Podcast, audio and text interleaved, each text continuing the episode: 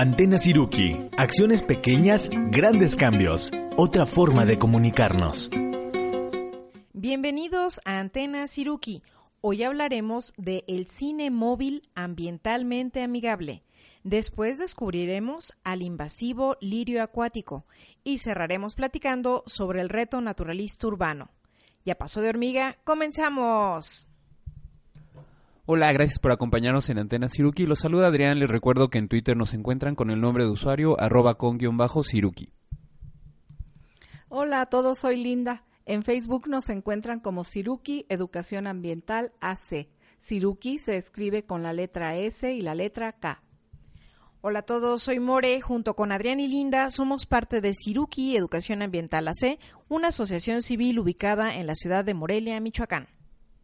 Si quieren contactar a esta estación de radio en las redes sociales, busquen en Facebook, en Facebook V Radio 98.1 FM y en Twitter arroba V-radio. Gracias por este espacio a V Radio, el sonido de tus ideas. Es correcto, mi linda, y por si no lo sabían, siruki es una palabra purépecha que significa hormiga, y así como las hormigas buscan alimento, nosotros buscamos nuevos temas para compartir. Así es, More.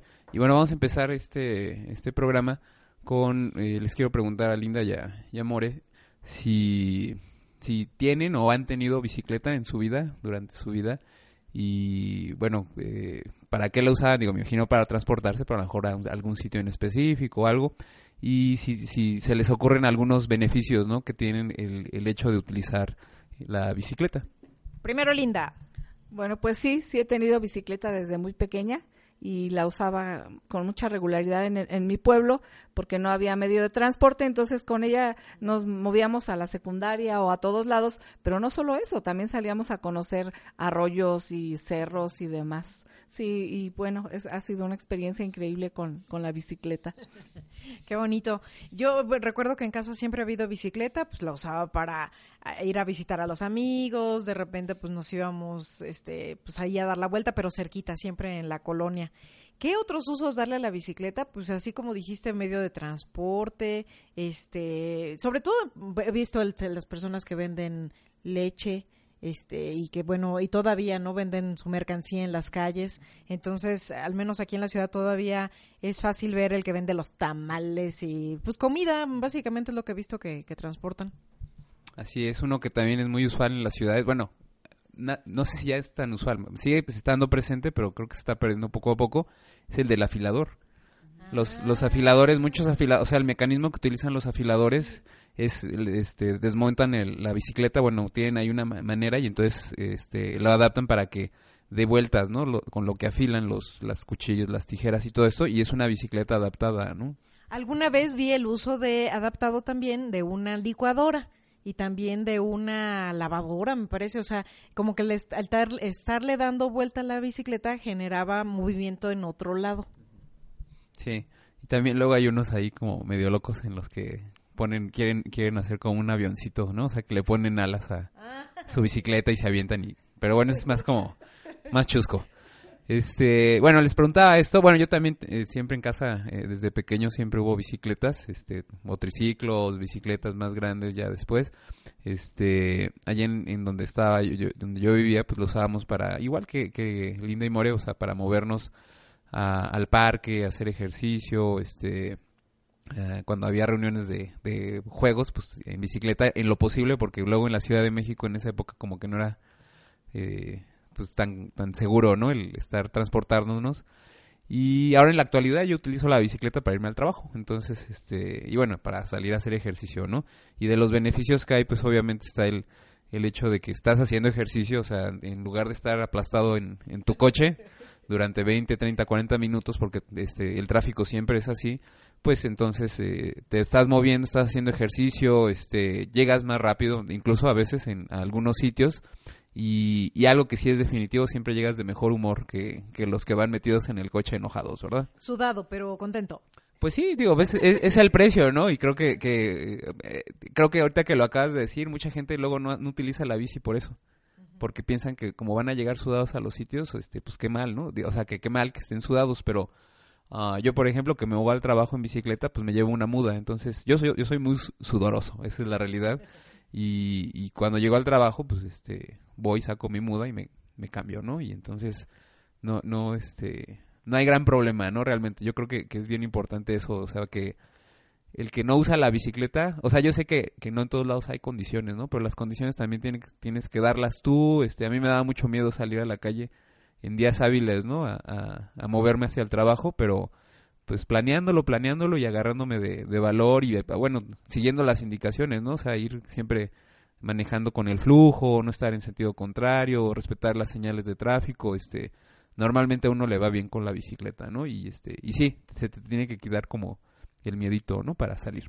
Bueno, después de esta este, letanía acerca de los beneficios de la bicicleta, eh, les quería contar acerca de unas eh, experiencias que encontré ahí en internet. De hecho, las encontré en el blog de, un, de uno de estos proyectos. El proyecto se llama eh, Cine Toto Móvil o Cine Móvil Toto, ya no me acuerdo cómo era, este, que es una empresa mexicana que se dedica a llevar eh, funciones de, de, cine al aire libre en distintos sitios, ¿no? Entonces, eh, en, en, la actualidad, ellos están haciendo una gira que comprende cinco estados de la República Mexicana, está, este, bueno, eh, en Yucatán, Campeche, Quintana Roo, Tabasco y Chiapas, obviamente, pues vemos que son en el sur del país.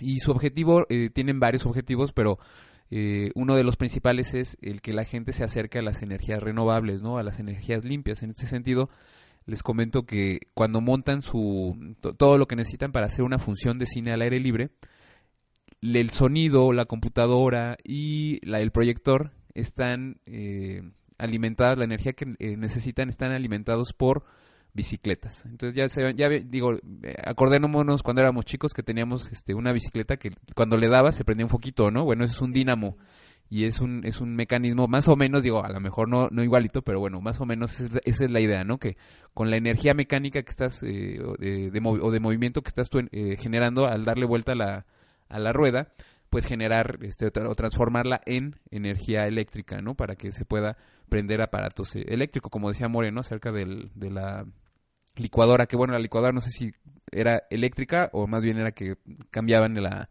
la energía cinética de una dirección en otra, ¿no? Ese no lo sé. Sí, o sea, era mecánico, generaban que el motorcito se moviera, pero por acción del movimiento, no, no era con electricidad.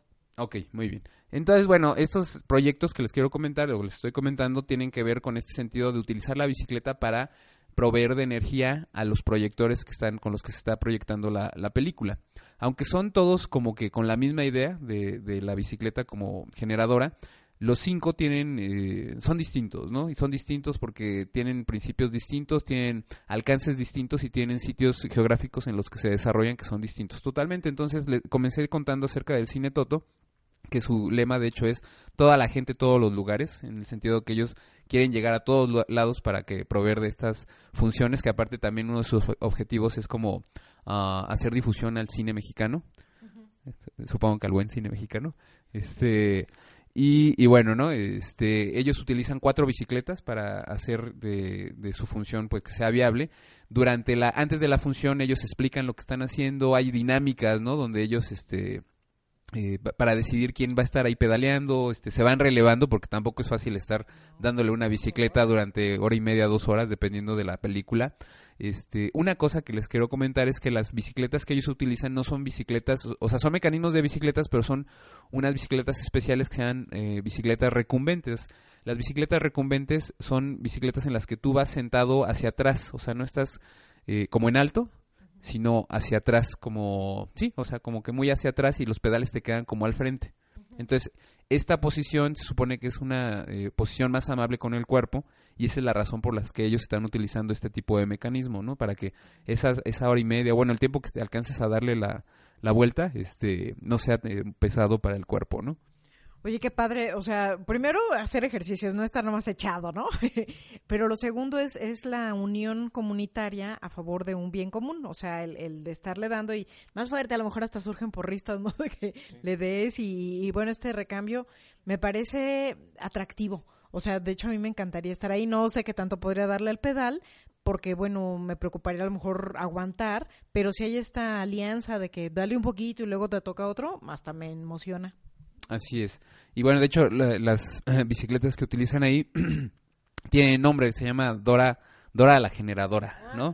Entonces por eso le pusieron el nombre. Entonces bueno, esta es la experiencia de Cine Toto que está aquí en México y que están este, yendo a distintos sitios.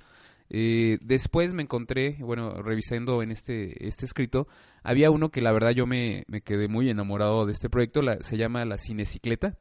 Y este es una, un proyecto que tiene un par de, de españoles que se llaman Isabel Segura, que es ingeniera, y Carmelo López, que es maestro.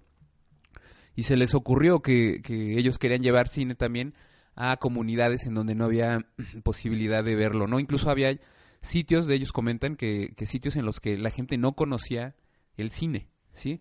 Ellos se enfocaron en África, que, que sabemos que, bueno, hay muchas muchos sitios, eh, digamos, no sé si es la palabra correcta, pero bueno, tecnológicamente como que atrasados, ¿no? En los que no han llegado muchas cosas. Y entonces eh, ellos se dedicaron de, a, estar en el camino durante 25 meses. Recorrieron 18 mil kilómetros y, y, estuvieron en 14 países distintos, desde Marruecos hasta Madagascar. Y digo, a mí me pareció notable y me gustó mucho porque, eh, por ejemplo, en, el, en Cine Toto ellos cuando se mueven de sitio a sitio lo hacen con una, un camión, ¿no? Entonces ahí, bueno, ya obviamente, aunque eh, el fin último tuyo es darle difusión a las energías renovables, pues al mover, moverte en un camión que está utilizando gasolina o diésel, obviamente estás produciendo mucho dióxido de carbono, estás, este, tu huella ecológica crece. Con estos chicos de cinecicleta, todo lo que ellos hacen lo hacen en la bici. Y bueno, me voy a detener un momentito porque ya casi nos tenemos que ir al corte. Les comento que vamos a escuchar el tema de la película Cinema Paradiso, eh, de, el tema es de Ennio Morricone y en un momento regresamos para seguir platicando acerca de estas iniciativas. Desde Morelia escuchas Antena Siruki. Regresamos.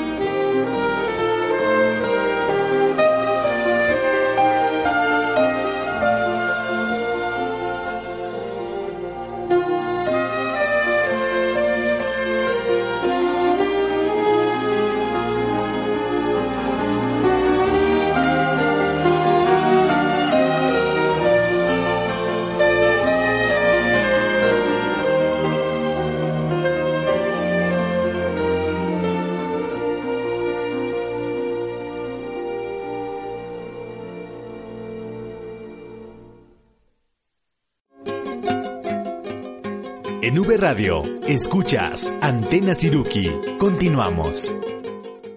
Ya regresamos, estamos en nuestro segundo bloque de Antena Siruki y estamos platicando de esta experiencia del cine móvil ambientalmente amigable, es decir, proyecciones de cine donde la energía es provista por estar pedaleando en bicicletas. Así es, More. Y estábamos platicando ahorita de Cinecicleta, que era el proyecto de estos españoles que estuvieron en África.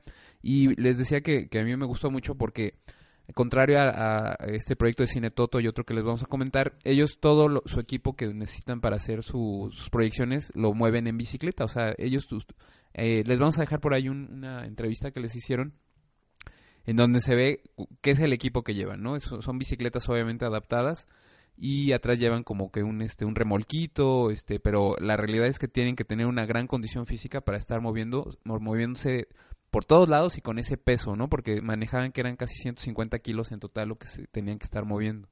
Recuerden que cuando decimos que por ahí les vamos a dejar algo, nos referimos a nuestra página de Facebook, donde tenemos un álbum que se llama Antena Siruki. Oye, hay muchos retos, Adrián, al andar en la bicicleta viajando. Eh, así es, More, ¿como cuál? Enfermarse. Ah, bueno, sí, digo, no, necesariamente tiene que ver con el, moverse en bicicleta, ¿no? Porque te puedes enfermar en cualquier momento, pero bueno, ellos estando allá se, se enfrentaron también a las enfermedades, se, se, enfrentaron al clima, ¿no? Hay unas escenas donde se ve que están metidos ahí como en una tormenta de arena, o sea, con la bicicletilla y este dando así como que se estaban cayendo ya casi, este malos caminos, obviamente, que esos de acá en México conocemos bastante también, pero pero la realidad es que tienen una, un entusiasmo que se contagia este al hablar de su de su proyecto se ve en las imágenes como, como la gente lo recibe muy bien, ellos comentan, y bueno, eso me gustó mucho también, ¿no? Que realmente eh, llegan a sitios que, que se ven bien inhóspitos, ¿no? O sea, de que se ve que, que si, no, si no es por ellos, no hay proyección de cine, pues no sé, en mucho tiempo, y, se ve las reacciones de, de, muchos de los niños, ¿no? Porque mucho de su público son niños, ellos comentaban que de repente tenían que, o lograron trabajar con pues con niños que allá en África, o sea, son, bueno, son eh, asociaciones de niños que fueron esclavos, ¿no? Entonces, este, uh, el darles un pedacito de, de, una condición para que puedan estar alegres un rato, o sea, a ellos les impactaba mucho y la verdad que te, te mueve el corazón, ¿no? El ver a, los niños en con alegría, riéndose de, de, pues de la película, ¿no? O sea, que a pesar de sus condiciones y de su vida diaria, o sea, puedan eh, reaccionar todavía de, de esa manera positiva, ¿no? Ah, y bueno, o sea, les vamos a dejar ahí el link en donde dice More. Y, este revísenlo, la verdad que, que, no hay desperdicio de este de esta cápsula de, de, estos muchachos de Cinecicleta, que aparte ya, ya tienen un documental, ahorita todavía no está liberado me parece, pero hay un documental de, del trabajo que han estado haciendo. Y, y, bueno, ya para terminar y ir cerrando, les comento también de otro proyecto que se llama Efecto Pedal.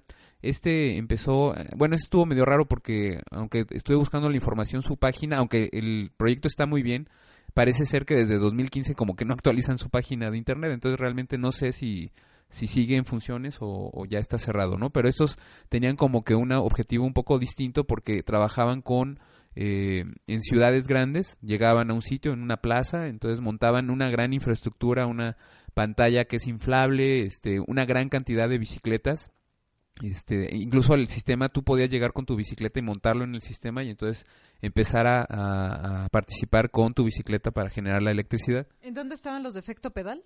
Estos de efecto pedal están en Uruguay. Y entonces les comento, o sea, es mucha infraestructura, es contrario un poquito, o sea, es muy diferente a lo que hicieron los de Cinecicleta, que eran nomás dos personas. Acá hay un gran equipo de personas, o sea, no sé cuántas, ¿no? 20, 30, 40 personas, camiones, este, mucho, mucho equipo tecnológico. Cuando ves el video, que también se los vamos a dejar ahí en Facebook, este, se ve que, que, tienen muchas máquinas, ¿no? Entonces, eh, es la dinámica distinta, igualmente es para fomentar el uso de las energías renovables, que la gente se dé cuenta que las bicicletas son muy útiles, que este, todos los beneficios, ¿no? Que, que acabamos de comentar y tenían ahí unos cuantos testimoniales de las personas que estaban participando y obviamente pues a ellos les parece una iniciativa muy interesante y muy positiva, ¿no? Y creo que, la realidad sí son muy positivas, nada más hay que ir tratando como que de, ser coherentes en todos los aspectos de estas iniciativas, ¿no?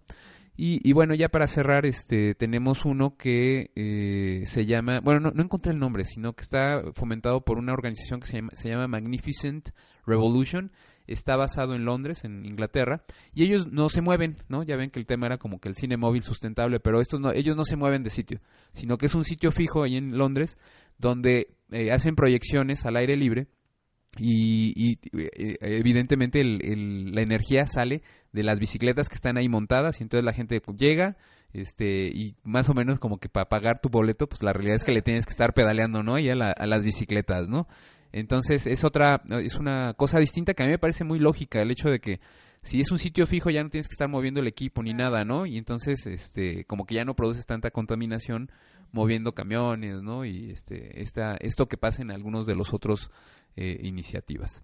Entonces, eh, pues ojalá que, que, los puedan revisar, son eh, iniciativas interesantes. Yo la verdad cuando eh, escogí la música y pues pensé en Cinema Paradiso, no sé si se acuerdan, pero en Cinema Paradiso hay un momento en que ellos hacen una proyección al aire libre y las proyecciones al aire libre son muy, muy este, mágicas, ¿no? Son distintas, tienen una, una lógica y, una, y un feeling distinto, ¿no? A lo que cuando estás en la sala. Y todos estos que, que les estoy comentando eh, tienen de repente eh, funciones al aire libre. Algunos de ellos pueden hacer proyecciones dentro de aulas y lo hacen porque son las condiciones que hay, pero la mayoría de ellos hacen funciones al aire libre que también la gente creo que enamora muchísimo, ¿no? Ojalá que tengamos oportunidad alguna vez de estar en una de estas funciones. Bueno, como bien nos decía Adrián, en México ahorita la experiencia se está viviendo en la zona como de la península de Yucatán. Pero bueno, igual y hay alguien que nos escuche y que diga, no, ah, se me antoja promover esta iniciativa en las colonias, porque ah, sin irnos muy lejos, en las eh, orillas de nuestra ciudad, por supuesto que hay, hay espacio y hay oportunidades como para generar este tipo de ambiente comunitario. A mí se me antoja muchísimo. Sí, y una cosa que bueno que igual no mencioné, o sea, en, en los en el caso de la cinecicleta, el equipo que llevan es un, un proyector chiquitito, entonces que no requiere tanta energía. De hecho, eh, para esa para ese proyector ellos nada más utilizan una bicicleta para darle la energía. Entonces, eh, es posible. Es posible. no digo que sea fácil porque la realidad es que yo no entiendo nada de electricidad ni nada de eso, pero me imagino que no debe ser tan complicado el conseguir adaptar una bicicleta y bueno, todos los cables y aparatos que, que manden la energía hacia el, hacia el proyector, ¿no? Qué emoción. Bueno, pues ahí queda la idea de este cine móvil con bicicletas. Eh, pasemos a nuestro siguiente tema. Le damos la palabra a Linda. Muy bien. Eh, para preguntarles, ¿cuándo fue la primera vez que vieron un lirio acuático? Yo lo tengo muy presente porque fue en una salida de campo, yo todavía estaba estudiando biología y fuimos a la ribera del lago de Pátzcuaro y íbamos a buscar caracoles, planarias, lo que se encontrara. Eh, y entonces mm, el maestro sugirió, levanten un lirio acuático y van a ver las cosas que se van a encontrar. Y entonces ahí todos estábamos jalando el lirio, fue la primera vez que lo tuve en las manos, esta planta así como gordita, la recuerdo, verde, brillante, y, y, fue maravilloso porque las raíces son negras, eran largas, largas, largas, y en medio de las raíces había caracoles, hasta una bueno, no, no era lombriz, había alguna cosa que parecía como un gusanito, y la, entonces agitábamos las raíces en un balde con agua, y ¡fum! salían el montón, entonces fue muy emocionante. Y la segunda experiencia fue en una escuela donde trabajé, y donde había un espacio donde había muchos lirios, y bueno, crecieron por montón, y era padrísimo porque decían, ya hay mucho lirio, vénganse a sacarlo, y entonces los chicos colaboraban en sacar el lirio, se ponía a secar. Realmente no se hacía nada con ese, pero la experiencia de agarrarlo y como te decía, las raíces me impactan. O sea, ese color negro me gusta mucho. Y en, la función que tenía ese lirio era estar limpiando una, una zona de agua. Y entonces hasta me inventé una canción que te la voy a cantar de una vez. Decía, veo, veo, ¿qué ves? Veo un lirio y qué lirio es. Tiene cuernos y pies, porque se nos parecían que parecían cuernos y pies la planta, y una flor que morada es. Limpie el agua con sus raíces. Lirio es, lirio es, lirio es, tan, tan. ¡Bravo! Para mí el lirio me representa cosas positivas. ¿Cuál era la pregunta? ¿Que cuándo has visto un lirio por primera vez? Ah, este, pues igual que tú, o sea, en la misma experiencia, o sea, de ir a, buscar planarias, era en específico, pero en el lago Xochimilco. Pero lo mismo, o sea, ir, este, buscarlo, sacarlo, las raíces y, y obtener los organismos. Qué bien, Adrián. ¿Y tú, Linda?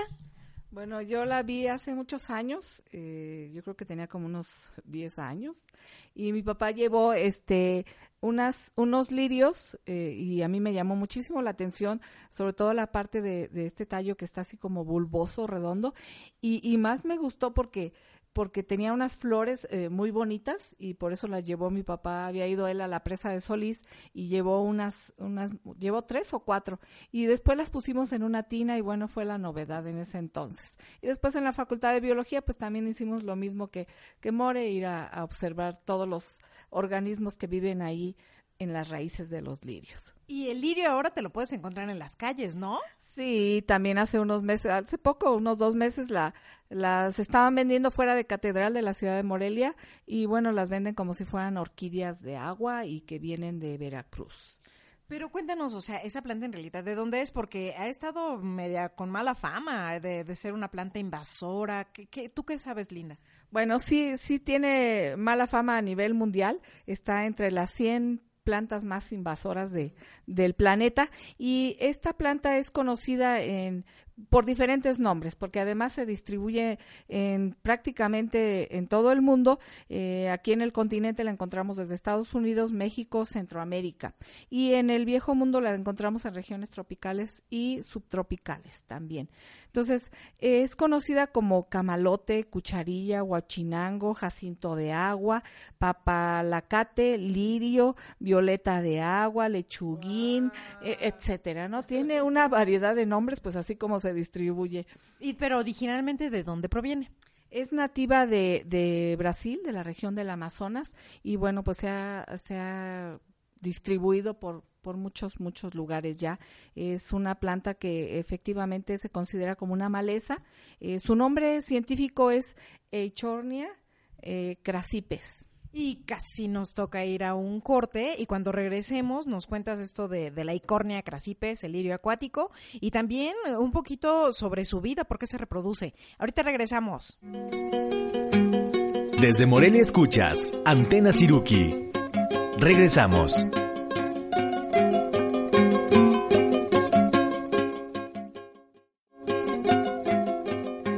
En V Radio, escuchas Antena Siruki. Continuamos.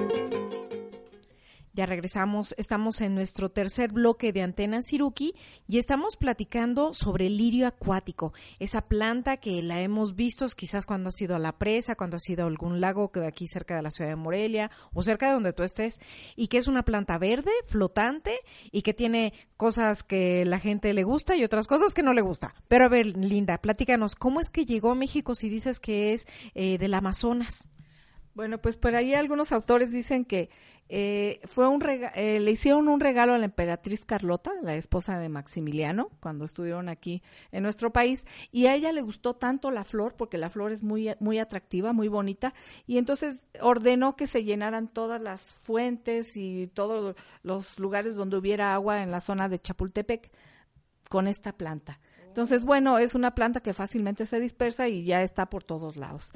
Eh, ¿Por, por, qué fácilmente se dispersa? O sea, eh, ¿de qué depende que se reproduzca tan rápido? Bueno, ella se reproduce sexualmente, también produce este, unas cápsulas con semillas, pero esta producción de semillas es muy limitada pero el éxito de esta planta es la reproducción asexual o vegetativa, que con cualquier pedacito o con algún bulbo que por ahí salga algún pedazo de tallo, eh, fácilmente vuelve a generar otro individuo viable. Y además de que sus raíces son muy largas, como decías, More, de color negro, muy, muy ramificadas como peludas, y estas raíces generan unos nódulos, unas estructuras a partir de las cuales sale otra hoja con su tallo y demás, y otra vez es un individuo viable. Wow, entonces por eso de tener unos poquitos al rato, a la vuelta de la semana o el mes, ya ves un montón. Sí, y son fácilmente se dispersan estos pedacitos o estos pequeñas plántulas, se dispersan con la corriente de las aguas, de los cuerpos de aguas que pueden estar en lagunas, presas, canales de riego, canales de drenaje, arroyos, ríos, pantanos, etcétera, en cualquier lado las podemos encontrar. ¿Y Adrián? Sí, ahorita me estaba acordando que no, no, no me acuerdo cuál mi fuente, pero me acuerdo que lo leí o lo vi en algún lado que en algunos sitios luego como que la, la, a la planta pues la estaban cortando, ¿no? Para matarla. Y pero la realidad es que pues estaban creando más, sí estaban multiplicándola, ¿no? Claro, y mi pregunta es, cuando está tan tan abundante, ¿qué problemas genera? Bien, genera una serie de problemas. el primero es que al estar tapando grandes extensiones de, del cuerpo, de la superficie de, de, los lagos, por ejemplo, este, no permiten la entrada de luz hacia las partes eh, profundas del lago y entonces la vegetación que ahí hay, las plantas subacuáticas o las especies flotantes de, de algas, por ejemplo, no pueden realizar la fotosíntesis y comienzan a morir. Entonces, al irse alterando la cadena alimenticia, no solo afecta a las plantas, sino también al zooplancton y también a otros animales mayores como peces o crustáceos que, que en este lugar habiten. Entonces, impide el paso de luz, también este, impide y limita el intercambio de oxígeno que hay entre el agua y el aire, pero lo más interesante y lo bueno, lo más delicado es que es una planta que absorbe grandes pero grandes cantidades de agua que después evapora y libera a la atmósfera. Se considera que tiene una tasa de absorción cuatro veces superior a, eh, a, lo normal en un lago. O sea, si en un lago hay estas capas y estos espejos, estas manchones tremendos eh, de, de, lirio, están absorbiendo tal cantidad de agua que se va a resecar y contribuyen a la, a la, a la sequedad, pues, a que se pierda el, la cantidad de agua en un lago en, en cuatro veces mucho mayor rápido que, que de una manera natural. Claro, y también me imagino que si está en un espacio donde la corra la corriente, pues a lo mejor puede tapar algunos este drenaje, bueno, algunos tubos, o sea, físicamente obstruir cosas. Sí, de hecho, por ejemplo, en plantas hidroeléctricas eh, ocurre, es muy común que tape las, las turbinas y mm, no permita que fluya el agua entonces, al no fluir el agua se generan cortocircuitos y el reparar estas turbinas o todos los daños que ocasionan eh, cuesta muchísimo. México gasta, alrededor de 411 millones al año de dólares en controlar y limpiar lo que llegan a ocasionar los lirios. Wow, es muchísimo. Oye, Linda, este, supongo que cuando, ok, está el agua, pero hay condiciones como para que ellas, además de que se reproduzcan muy rápido, eh, se, como que encuentren lo ideal, o sea, para poder desarrollarse. Sí, este, estas plantas eh, crecen muchísimo, muy rápido. En cosa de semanas ya están cubriendo unas grandes extensiones. Este, donde el agua contenga grandes cantidades de materia orgánica o de nutrientes, que sean aguas residuales o aguas sumamente contaminadas. De hecho, hay este, experiencias de que se están utilizando, se está investigando sobre el uso del lirio para, como tú decías, limpiar las aguas. En China, por ejemplo, se utilizó en un lago específicamente en este lago con la finalidad de limpiarlo porque estaba sumamente contaminado y observaron que limpió todo, la, parte del fósforo logró absorberlo, pero no solo en el agua, también limpió los sedimentos que había en ese, en el fondo de ese lago. Entonces, estas experiencias están eh, llevando a que los investigadores este, planteen la, la posibilidad de usarlas con cierto control, por supuesto, este, en, en zonas eh, muy contaminadas, ¿no? Por eso también las vemos crecer en estos canales que salen donde va todo el, drenaje. Se ven llenísimos de, lirio. El lirio llega a causar serios problemas. En Chapala eh, está cubriendo actualmente más o menos siete mil hectáreas. Entonces, es importante que nosotros los que tenemos aquí lagos, eh, la presa de Coincio, por ejemplo, que tiene más o menos cuatro o cinco años que recién llegó el lirio, o sea, es reciente la invasión, entonces es importante que se esté controlando. Y los mecanismos de control pueden ser mecánicos, eh, utilizando estas dragas que a veces puede ser contraproducente porque desbaratan y estos trozos van a generar pues otra vez más, más, más individuos. Entonces tiene que ser constante la limpieza que se esté haciendo. Se utilizan también algunos este, depredadores, tiene depredadores, tiene por ahí dos especies de gorgojos del género neochetina o neoquetina que eh, son exitosos cuando se utilizan junto con una polilla también, y esta polilla es Nifograpta, el género Nifograpta, que ya hay aquí en México porque se está utilizando en diferentes lugares ya para para atacar el, el lirio, ¿no? Y que puede ser exitoso dependiendo de, muchas condiciones. Oye, Linda, ¿y también se puede aprovechar la planta? O sea, ¿qué, qué uso se le puede dar? Sí, en el Valle de México, en la región chinampera, se utiliza como abono verde y también se utiliza para como materia orgánica o material para subir el nivel de las chinampas. Eh, se utiliza como fertilizante también en esas zonas. En, se utiliza en varios lugares como forraje y este forraje se le da a cerdos, a vacas, a búfalos. En la India, por ejemplo, también ya lo están utilizando. Y eh, aquí hay un, un, uso que es así medio cuestionable, que es se utiliza como ornato, se está vendiendo en viveros, se está comercializando y esta es la parte que, que urge que se regule. En Estados Unidos ya se está este eh, dando un seguimiento a, las plantas que se venden o bien en algunos estados ya está prohibida su, su venta o manejo de manera comercial. Eh, también se utiliza para alimentar carpas en algunas regiones y se hacen artesanías eh, con, con, la fibra que se obtiene. Estas artesanías pueden ser algunas pantallas de, de lámparas, sombreros y en otras regiones como en el lago de Pátzcuaro se está fabricando un, un tipo de papel con la fibra de, de, esta, de esta planta. Y también en, en la zona de Pátzcuaro se, hicieron, se están haciendo pruebas para producir biogás. Eh, hay una serie de, de, usos muy interesantes, pero quizás el uso que, que más ahorita está interesando es la limpieza de, aguas este, contaminadas algunos de los que nos escuchan quizás dirían, bueno, pues si le están comercializando está bien. El conflicto es de que cuando te llevas una planta y si después te cansas de ella y la liberas en otro lugar, o sea, en un cuerpo de agua, que esto llega a pasar con las mascotas de todo tipo, es ahí lo delicado, porque si de por sí se considera una especie invasora, el comercializarla y, si el, el usuario es irresponsable o la libera en sitios donde no debe, es ahí por eso eh, eh, la importancia de la regulación, eh, porque si no, pues sí, estamos favoreciendo al problema. Sí, y la invitación sería a no comprarla a no comprarla porque es una planta una planta que es muy llamativa por la flor y que finalmente la flor a los dos días pues se marchita porque la sacaron de, de su espacio. ¿En qué meses es que está la flor? La flor está de agosto a octubre. Sí, aunque aquí en Morelia las están vendiendo a veces en febrero, ¿sí? Entonces es una planta perenne que todo el año va a estar verde si hay condiciones de, de agua. Y bueno, el nivel o el estatus en el que se encuentra, como decías More, es una especie exótica invasora de alto impacto en el mundo. No, pues súper interesante el saber de ella. Recuerden que es esta planta gordita, que yo recuerdo muy bien la primera vez que la vi pensé que era como una cuchara, o sea, se me figuraban como cucharas. Entonces es muy fácil reconocerla. Sí, es fácil reconocerla. Lo atractivo son las, las flores que son de color lila morado y con una manchita amarilla, tiene unos estambres ahí también, tiene seis estambres. Y bueno, hay un dato interesante.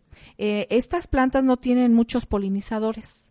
¿Sí? Y se observaba que aún no habiendo tantos polinizadores había la producción de semillas.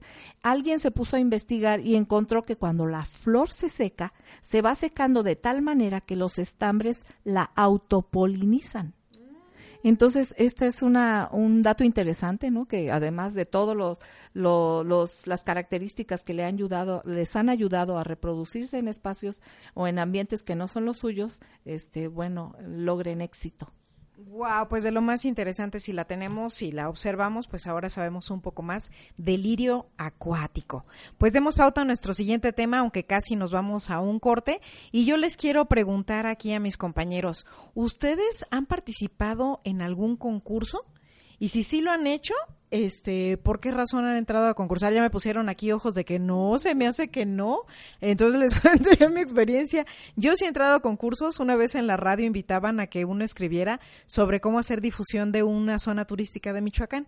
Y como yo conocía esa región, entonces dije, ay, pues yo, yo, yo participo. ¿Y qué creen si me gané algo? Me gané una cena para dos. y fue muy padre porque, bueno, era un tema que dominaba y me parecía como muy atractivo el aportar algo porque era un sitio pues muy cercano a la ciudad. Entonces, cuando regresemos del corte, vamos a platicarles sobre el reto naturalista urbano, que es una experiencia de realmente muy reciente en la cual nuestra ciudad pues ha podido estar involucrada. Vamos a escuchar una canción que se llama Nature Boy, como niño de la naturaleza, de una cantante de nombre Aurora. Regresamos. Desde Morelia escuchas Antena Siruki. Regresamos.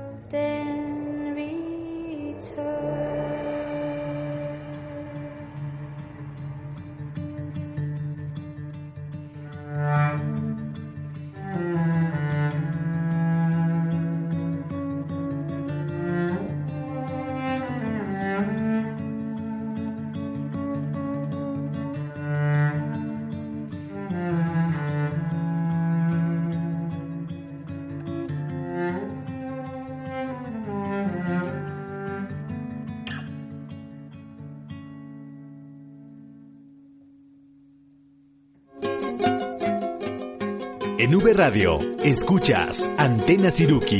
Continuamos.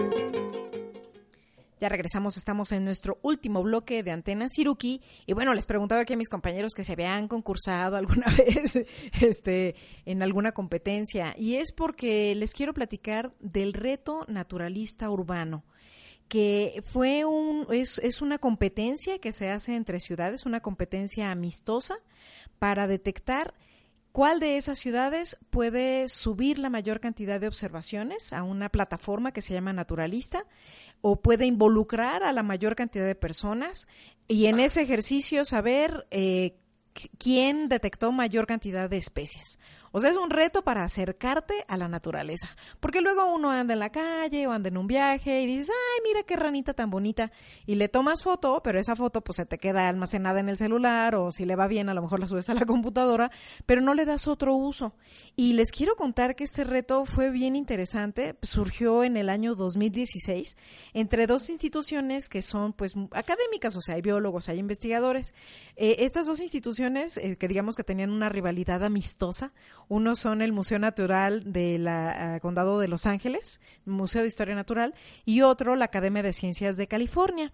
Resulta que se conocían, tenían alianzas, eh, y la Academia de Ciencias de California, ellos son quienes resguardan esta plataforma que les digo que se llama Naturalista, que es una plataforma que sirve como una red social donde la gente puede subir sus fotos, aunque no sepas nada de esas especies ni de nada, subes la foto y hay curadores o investigadores que te identifican quién es esa rana que subiste. Entonces es padrísimo.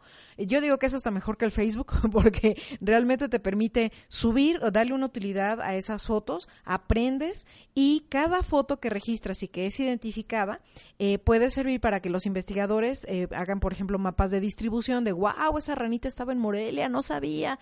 Entonces, eh, es, eh, contribuyes a algo que se llama la ciencia ciudadana, que es que estés integrando datos voluntarios este, para justamente mapear cómo está el lugar donde vives. Entonces, les decía que en el 2016 estas dos instituciones dicen, oye, ¿cómo ves si hacemos una competencia? Vamos a promover que tu ciudad y mi ciudad se pongan durante ciertos días, cuatro días, este, a fotografiar todo lo que se encuentren, a ver quién gana en estas categorías que les decía de número de observaciones, cantidad de especies observadas y gente involucrada. Órale, vamos a hacerlo. Y entonces se pusieron a realizarlo y fue súper interesante porque la, la Academia de California era como los que más promovían y la que le ganó fue su, su- pues, sus otros, ¿no? O sea, ganó Los Ángeles como ciudad. Y fue un entusiasmo y fue una algarabía y fue la unión de gente de tal forma que al año siguiente, en el 2017, ellos dijeron, pues vamos a hacerlo otra vez. Pero fue tan sonada la experiencia en Estados Unidos que más ciudades dijeron, oigan, ¿nos invitan? Y entonces 16 ciudades de Estados Unidos le entraron a este reto que, bueno, en inglés se, se nombró como City Nature Challenge. O sea, en español sería Reto Naturalista Urbano. Eh, y fue muy exitoso. Al siguiente año, 2018, pues que se entera el mundo y entonces ya no solamente eran ciudades de Estados Unidos, sino de casi todos los continentes. Fueron 60 ciudades participando. De tal forma que después, en el 2019, ya no fueron 60, sino fueron 162 ciudades. Y ustedes dirán, oigan, ¿y en esas ciudades hay mexicanas? Sí, pocas, pero sí en el 2019 había 12 ciudades mexicanas que estaban participando. Algunas de ellas eran como ciudades grandes, Monterrey, la Ciudad de México, y resulta que una institución que es mexicana, que se llama La Conavio, eh, la Conavio promovió a que, bueno, si este evento solo se lograron registrar 12 ciudades mexicanas, ¿por qué no abrirlo a que más ciudades participen? Y entonces, por primera vez en el año 2019, eh, abrieron la convocatoria a, que las ciudades se pudieran registrar. Simplemente era meterte en la plataforma de Naturalista, eh, me- sugerías que tu ciudad fuera anotada y resultó que 57 ciudades participaron. Una de ellas fue la ciudad de Morelia, Michoacán. Fue una dinámica súper interesante porque eh, la toma de fotografías de la biodiversidad ocurrió durante cuatro días, del 26 al 29 de abril, y la verdad es que fue súper emocionante. Nosotros participamos y a mí me pareció fenomenal, porque normalmente cuando andamos eh, nosotros en las áreas verdes, pues vamos a buscar las aves y estamos muy al pendiente de las aves. Pero al eh, participar en este reto, me di cuenta que yo no volteaba a ver a las plantas, no volteaba a ver a los insectos. Y entonces yo me puse a buscarlas y dije, wow, hay un montón. Y aunque nos tocó la época de secas, en que realmente pobres seres vivos, o sea, yo me di cuenta de que la han de pasar bien difícil, pero, pero ahí estaban. Entonces, para mí esa, esa fue la experiencia y muy grata. Mm, Pues para mí también, o sea, eh, bueno, muy parecido a lo que dices, ¿no? O sea, yo, yo también, o sea, normalmente cuando salgo, pues voy a observar las aves y, y pues ahora eh, tuve que observar otras cosas también porque nos interesaba tener más observaciones. Entonces, eh, muchas plantas, la verdad es que las plantas yo no les pongo mucha atención, bueno, más allá de los árboles que están grandotes, pero hierbitas, eh, insectos, este, más chiquitos, eh, fue, fue un, pues un descubrimiento para mí, ¿no? El poder, este, observar otras cosas. Sí, igual, este, el darse cuenta de que no solo hay eh, organismos más, más grandes, sino hay una serie de, de insectos, arañas, incluso en, en- dentro de nuestra propia casa, en los espacios, pequeños espacios verdes que, que tengamos en algunas plantas, podemos observar insectos y una gran variedad de, de especies. Algunos amigos que se participaron en la en este reto decían, bueno, pero ¿cómo le hago? O sea, no tengo cámara, pero tiene celular. Entonces resulta que hay una aplicación para celular que la buscas así como iNaturalist. La bajas, es gratuita y yo la estuve usando para tomar las fotos en la calle.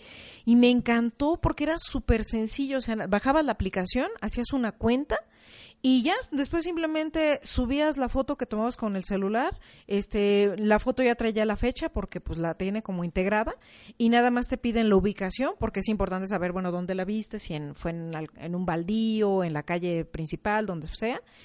Y, y te sugiere además qué es lo que estabas viendo, o sea, alguna una especie de las que pues ya tienen integradas en la en la plataforma. Y fue súper sencillo, o sea, la foto subirla no me tomaba creo que ni un minuto, o sea, mucho menos.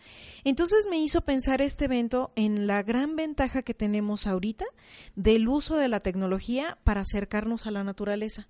Si por ejemplo yo no fuera bióloga, no importa, o sea, puedo participar y puedo empezar a reconocer lo que hay a mi alrededor y aplicar aplicaciones, además de esta de eNaturalist, eh, nosotros acostumbramos a usar mucho otra aplicación gratuita que se llama Merlin, que es como si fuera tu guía de campo este, sobre las aves y me encanta porque tiene sonidos, fotografías, mapas, información. E- esa es otra aplicación que utilizamos mucho. Y recientemente subimos de otra que se llama SEEK. Se escribe S-E-E-K. Esa yo no lo he utilizado. Pues es, es básicamente muy parecida a Naturalista, nada más que trabaja en tiempo real, entonces tú, entras a la aplicación y este te tienes que bueno, una desventaja que yo veo es que tienes que estar conectado todo el tiempo a los datos porque si no no funciona. Y nada más es dirigir la cámara hacia alguna cosa que te haya llamado la atención, entonces eh, un árbol, un insecto, este um, no sé, ¿no? Este cualquier ser. Y la, la aplicación lo reconoce y, y con base en, bueno, la ah, tecnología de reconocimiento de fotos y aparte de los datos que hay en la, en la zona, o sea, de- eh, se va a apoyar en esto para poder hacer una identificación de, pues, de lo que estés viendo, ¿no? Yo la vi en función y esta mm, era, co- hagas de cuenta que, que escaneaba, o sea, le ponías la, la plantita, la escaneaba y salía esta información que Adrián nos decía. Eh, a mí me parecía como cosa de magia, o sea, porque te puedes eh, encontrar cosas eh, sorprendentes. En el caso de la aplicación de Naturalista, no requieres estar conectado a Internet, o sea, tomas tu foto y cuando llegues a tu casa es que puedes subir eh, las fotos ya en la tranquilidad de que no se te estén gastando los datos. Eso me pareció muy atractivo. Y además, eh, algo muy bonito que, que vi mm, como producto, bueno, desde antes de que fuera el reto naturalista urbano, es que la gente puede empezar a hacer como un mapeo, digamos, una descripción de qué está en su localidad o en su colonia o incluso en el jardín de su casa. Y entonces tú puedes obtener el listado de la biodiversidad que está en esa zona que, que investigaste. Y, y puede ser tan valioso como el hecho de que si, por ejemplo, cerca de tu, donde tú vives hay un cerro y a lo mejor no tiene alguna categoría de protección, pero te interesa que lo protejan, tú empiezas con amigos, con los de la colonia, con primos, a, a fotografiar y registrar lo que hay. Y esos datos pueden ser muy valiosos después para, para fundamentar o para respaldar el que se convierta en una zona de reserva este, comunitaria, por ejemplo. Hay una experiencia así eh, por un grupo que se llama Mariposas Azules, que está en Monterrey, y veía uno, una- un video donde platicaba la fundadora de esa asociación fue una mamá que buscando que sus hijas vivieran la experiencia de mejor andar cerca de la naturaleza que metidas en la televisión o en la computadora, supo de la aplicación y empezó a hacer esto allá en, en- en- Monterrey. Y a la fecha, esta asociación es una de las eh, asociaciones ejemplares eh, porque ha invitado a más gente a que vaya, por ejemplo, en- allá en Monterrey a un cerro que se llama Cerro de Topo Chico. Y entonces, eh, pues es muy bonito porque han hecho no solo una labor que empezó como algo familiar, sino algo ya comunitario. Y mucha gente, aunque no vivamos en Monterrey, a través de Facebook podemos ver las experiencias y aprender de eso o para nosotros también hacer una réplica. Entonces, bueno, el reto naturalista urbano a mí me pareció maravilloso. Eh, el que en la ciudad de Morelia haya colaborado me pareció también genial porque además nos dábamos cuenta de que amigos también estaban metidos de que, ah, poco tú ya subiste? Y tú ya subiste. Y entonces esa competencia sana, este, positiva, pues te llevaba a, buscar más, a salir y, ay, no, me faltan, este, yo quiero lograr llegar a 40 observaciones subidas. Entonces, realmente la sensación de estar en una competencia, a mí me gusta. Es estresante, digamos, pero en este sentido que es comunitario, que no estás solito, realmente es algo que, que, bueno, vale la pena vivir y que, bueno, se puede usar más allá de solamente el tiempo en que esté un reto de este tipo. Entonces, pues estamos cerrando. Y bien, en esta emisión primero hablamos de el cine móvil ambientalmente amigable. Después descubrimos al invasivo lirio acuático y cerramos platicando sobre el reto naturalista urbano. Me despido, soy Adrián. Recuerden que en Twitter nos encuentran con el nombre de usuario arroba con guion bajo Siruki. Me despido, soy Linda. En Facebook nos encuentran como Siruki Educación Ambiental AC. Me despido, soy More. Gracias por haber estado por nosotros. Hasta la próxima. Gracias, V Radio. Antena Siruki. Acciones pequeñas, grandes cambios. Otra forma de comunicarnos.